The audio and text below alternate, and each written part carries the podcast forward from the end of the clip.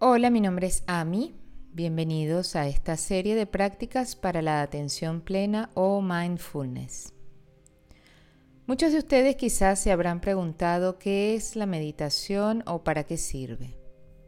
Las prácticas que les brindo en este espacio las dedicaremos a explorar diferentes técnicas de meditación y de cómo podemos abordarla. Para muchas personas, la meditación puede parecer algo inaccesible. Sin embargo, en estas prácticas intentaremos recurrir a métodos muy simples que nos permitan encontrar el sentido y saber que puede ser posible meditar.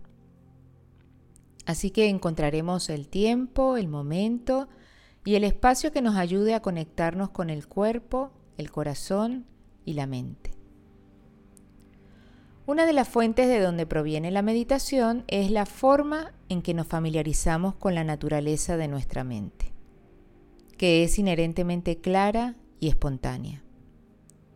A través de esto también cultivamos ciertas cualidades como el amor y la compasión desde una perspectiva saludable.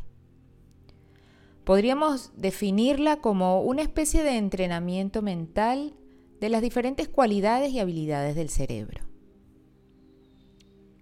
Para muchos de nosotros, familiarizarnos con algunas de las cualidades de la mente, primero es fundamental entrenar nuestra atención, porque sin una atención estable será muy difícil reconocer o desarrollar cualquiera de estas cualidades. Algo que muchos se preguntan es de qué se trata la atención plena o mindfulness. La atención plena se relaciona con la forma en que nos comprometemos con nuestra atención. O también se puede describir como un recordatorio a la no distracción. Otros la definen como el mantenimiento de una conciencia momento a momento. Es básicamente la capacidad de prestar atención a nuestros pensamientos y nuestros sentimientos, a través de una conducción suave, que son las sensaciones corporales en nuestro entorno circundante.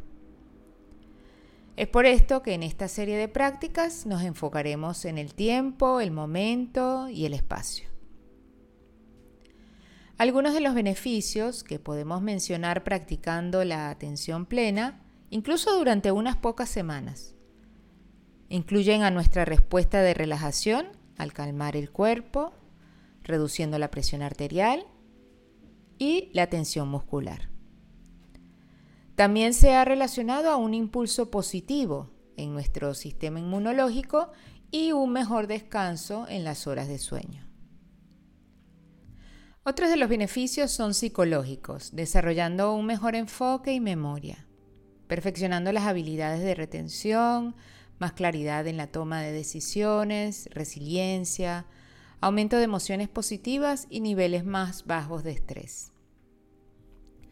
Algunos de los beneficios sociales son una mayor capacidad de empatía y compasión, lo que puede hacer que sea más probable que ayudemos a las personas que lo necesitan o la capacidad de adquirir una comprensión de la perspectiva de otra persona. También fomenta sentimientos de conexión y una mayor satisfacción en nuestras relaciones. Finalmente, algo que me parece importante recordar es que esta es una práctica que no se trata de la perfección. Y cuanto más consistentemente practiquemos, con el tiempo nos sentiremos más cómodos. Gracias por practicar conmigo.